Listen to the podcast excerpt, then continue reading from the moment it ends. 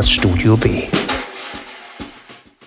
Rebecca F. Kuang, Babel or The Necessity of Violence, An Arcane History of the Oxford Translators Revolution.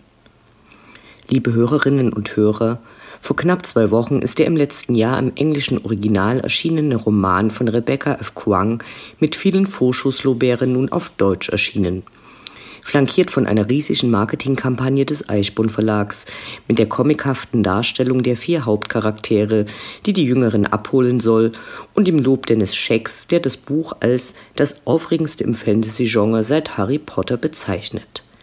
Nun habe ich die Aufregung um Harry Potter nicht nachvollziehen können.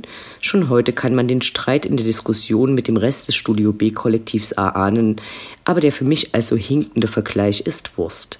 Denn Lest das Werk, es ist überraschend, voller Dramatik, Magie und Spannung. Viele Dinge sind dem Deutschen suspekt, angefangen von ihm unbekannten Gewürzen und Speisen bis hin zu eigentlich allem, was er nicht kennt. Vielleicht ist dies der Grund, warum der Untertitel des heute vorgestellten Werkes Or the Necessity of Violence, an Arcane History of the Oxford Translators Revolution es nicht auf den Buchdeckel der deutschen Ausgabe geschafft hat.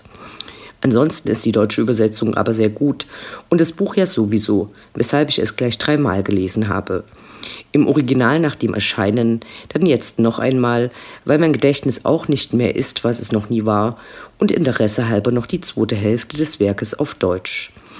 An den Untertitel hat sich aber auch die spanische Ausgabe nicht dran getraut, sondern eher verschämt Una Historia Arcana unter Babel gesetzt. Gut, Babel also.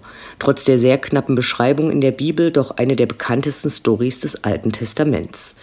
Ein Volk schickte sich an, einen Turm bis in den Himmel zu bauen.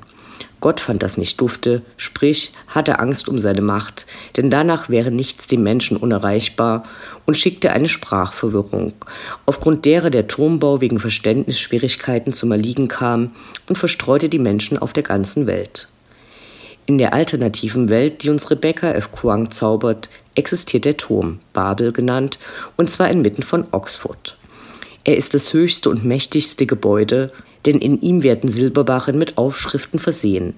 Dabei handelt es sich um Wortpaare aus unterschiedlichen Sprachen, die sich ähneln, aber durch die Bedeutungsänderung, die jede Übersetzung mit sich bringt, bestimmte Effekte hervorrufen können. Kutschen werden schneller, Lichter strahlen heller, Maschinen funktionieren besser und Kugeln und Pistolen aus Kanonen treffen genauer. Natürlich nur für die mit den entsprechenden finanziellen Mitteln. So wird Silber zum Beispiel nicht genutzt, um Krankheiten und Seuchen einzudämmen oder durch Silber bessere Ernten an die Armen zu verteilen. Ein kapitalistisches Imperium eben. All dies bringt dem British Empire, dessen Königin Victoria heißt, und auch sonst ist die alternative Welt Babels wenig von ihrem historischen Original Englands im Jahre 1830 entfernt, enorme Vorteile, nämlich die Sicherung ihres Territoriums und ihre gewaltvollen Herrschaft. Gebraucht wird dafür richtig Silber. Und Übersetzer. Eines der Probleme mit den Wortpaaren auf den Silberbarren besteht darin, dass sie weniger wirken, je bekannter die beiden Worte sind, sprich, indem sich die englische Sprache durch die Unterwerfung der Welt ausbreitet, desto weniger potent ist sie. Deshalb werden Menschen gesucht, deren Muttersprache eine in der westlichen Welt wenig bekannte ist und die sich gleichzeitig in Sprachen wie Latein und Altgriechisch zu Hause fühlen. Weil der Spracherwerb für Kinder einfacher ist, werden diese, sofern sie als geeignete Kandidaten befunden werden, geraubt und ausgebildet, um später in Babel zu arbeiten.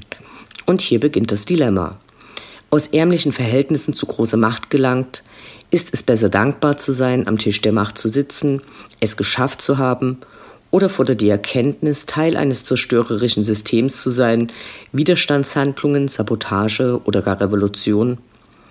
Douglas Adams hat einmal eine Reihe von Regeln aufgestellt, wie man je nach Altersgruppe auf neue Technologien reagiert. Zitat alles, was in der Welt ist, wenn man geboren wird, ist normal und gewöhnlich und ein natürlicher Teil der Welt. Alles, was erfunden wird, wenn man zwischen 15 und 35 ist, ist neu, aufregend und revolutionär und wahrscheinlich kann man eine Karriere damit starten. Alles, was erfunden wird, nachdem man 35 ist, ist gegen den natürlichen Lauf der Dinge. Zitat Ende. Ich glaube, dass dieses Bonmot auch für Wissen, Überzeugungen und die Akzeptanz neuer Forschungserkenntnisse gilt. Für die Älteren werden Welten in Frage gestellt, zu Kindheitsüberzeugungen konträre Ansichten sollen auf einmal wahr sein. Das ist sicherlich hart. Für die Jüngeren wird es selbstverständlich sein, Kolonialismus und die Folgen, ob lokal oder global, mitzudenken. Und so ist Babel ein Werk für jüngere Leserinnen und alte Hasen, die offen sind. Babel kann dazu beitragen, Erkenntnis über die Auswirkungen von Kolonialismus und dessen Brutalität zu etablieren. Auch das implizite Einverständnis, wenn man auf der Sonnenseite steht, und die intergenerationellen Auswirkungen systematischer Rassismus und Patriarchatserfahrungen werden verständlich. Für die älteren Leser hält Babel Überraschungen bereit. In einer Vielzahl von Fußnoten, aber auch direkt in der fantastischen Welt warten Erkenntnisse und ein besseres Verstehen.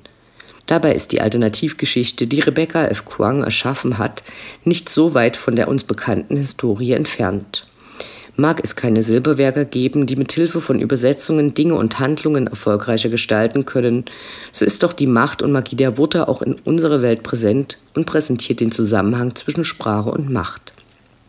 Wie sprechen die, die über andere sprechen? Was für Folgen hat diese Sprache?